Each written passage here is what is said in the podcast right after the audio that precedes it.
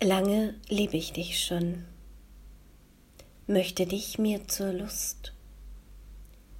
So also beginnt Hölderlins Gedicht über Heidelberg.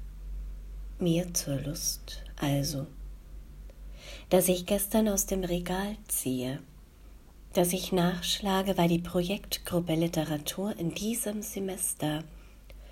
Über Sascha Stanisics Herkunft spricht und arbeitet und das ist insofern spannend, als Heidelberg sowieso immer wieder in meinem Kopf herumspukt. Aber dazu später. Denn jetzt, also heute, einen Tag später, als ich aus dem Zug steige nach einer langen, langsamen Fahrt, einer Fahrt, die ich mit der Lektüre von Gabriele von Arnims Buch Das Leben ist ein vorübergehender Zustand verbringe, jenem Buch also, das ich neulich nachts in die Hand nehme, als ich eine Schnecke in unserem Badezimmer finde, vielmehr sie auf sich selbst aufmerksam macht, dunkel, fühlend, mir zur Lust. Den Kopf leicht gestreckt, leicht glänzend, der Korpus, manchmal so ein Zusammenzucken in ihren Tastorganen, eine ungewohnte Schnelligkeit, und ich bleibe in der Zeit stecken, stehe barfuß im Bad, es ist Nacht.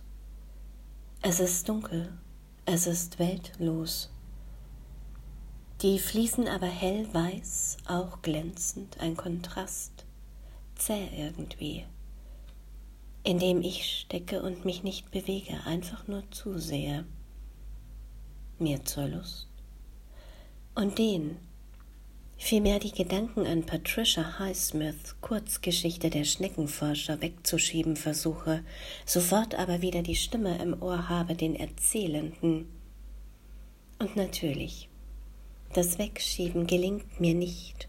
Auch die Schnecken sind zäh, der ganze Text zieht von meinem inneren Auge und mit ihm Herrscharen von Schnecken die in einem verschlossenen Zimmer sich vermehren und übereinander wachsen, bis sie nur noch eine sich bewegende Masse sind.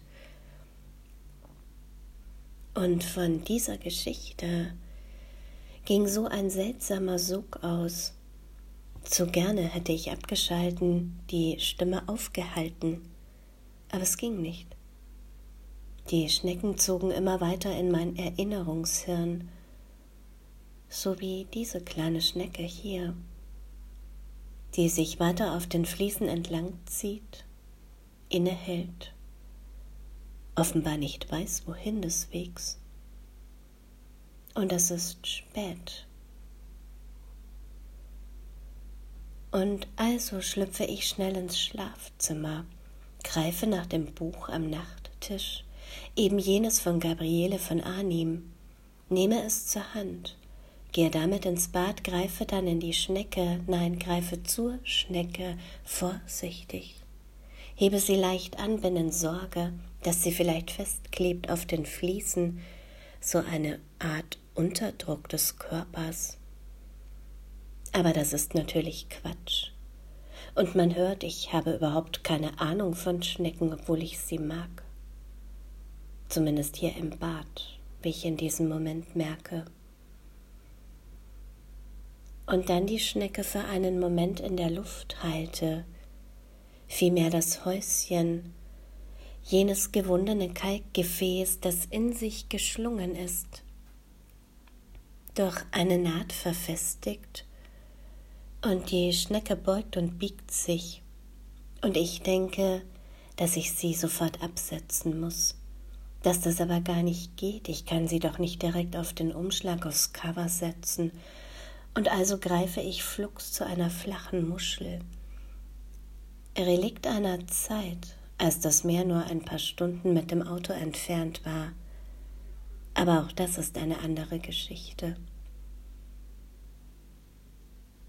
Und bevor ich weiterschreibe, schlage ich diesmal im Adelung nach, denn seitdem ich wieder öfter Thomas Kling lese, auch seinen Bericht über sich selbst, fällt mir hin und wieder der Adelung ein, und dort steht also über die Schnecke ein gewundenes, einschaliges Schaltier mit sichtbaren Windungen. Und erst jetzt setze ich die Schnecke auf die Muschel. Molluske zu Molluske in Klammern. Den Begriff Weich- und Schalentier mochte ich noch nie, Klammer zu. Und dann auf das Buch, damit ich die Schneckenmuschel besser tragen kann. Und davor, in einem zeitlichen davor meine ich, warum auch immer, fotografiere ich die Schnecke, ihre Windungen, wie sie auf dem Cover sitzt, auf den leicht geschwungenen Streifen schwarz und weiß. Setze sie mit der Muschel auf den Balkon ab und gehe ins Bett. Schlage die Decke zurück, das Buch auf, krieche ins Warme, krieche förmlich in den Text, taste fühlend, ziehe mich zurück und beginne zu lesen, also weiterzulesen. Und das ist alles seltsam irgendwie, denn wenige Seiten später, da ist sie wieder, die Schnecke, kriecht durch die Zeilen, durch den Text in einer Behutsamkeit, die mich seltsam anfasst.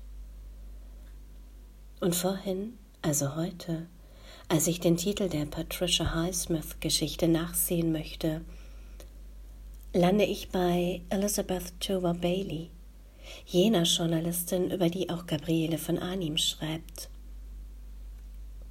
die wiederum an einer Viruskrankheit leidet und die eine Schnecke als Mitbringsel fortan ihr eigen nennen darf oder muss, je nach Betrachtung.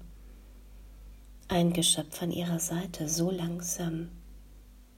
Zitat Wie sie neugierig und anmutig gleitend die Umgebung erkundet, elegant ihre Fühler bewegt, sich mit gerecktem Hals nach hinten über ihr Gehäuse hinwegputzt, sich Schlafmulden gräbt.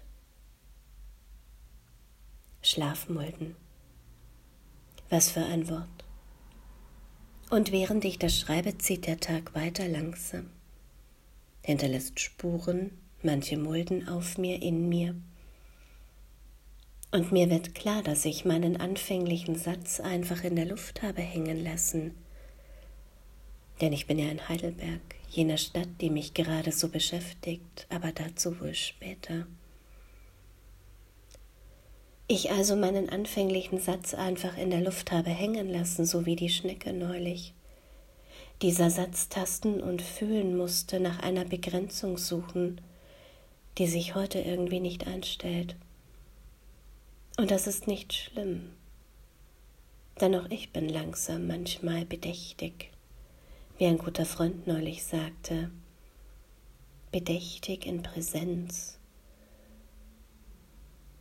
Und es passt einmal mehr, dass Christine Zureich vorhin schreibt, ob jene Schnecke, die auf diesem Band sitzt und den ich hier abfotografiert habe, ob das jene Schnecke sei, die die Post bringt, die Postkarten, um genauer zu sein, also die halbe Postkarte. Und ich muss lächeln, denn die kleine Post die eigentlich nur ein Briefkasten ist und die aber bedächtig und stetig geleert wird, bezeichne ich als Schneckenpost. Und sie ist schneller als alle anderen. Und während ich das schreibe, überlege ich, ob ich ein Viereck diesmal in die Postkarte einritze oder einschneide, so wie die Schnecke bei Elizabeth Tower Bailey es gemacht hat ein Quadrat nach dem anderen, gebissen gefressen, ein Luft, ein Atemloch für die Schnecke für mich. Denn am Ende werde ich nichts als Postkarten gesandt haben, bedächtig und sanft.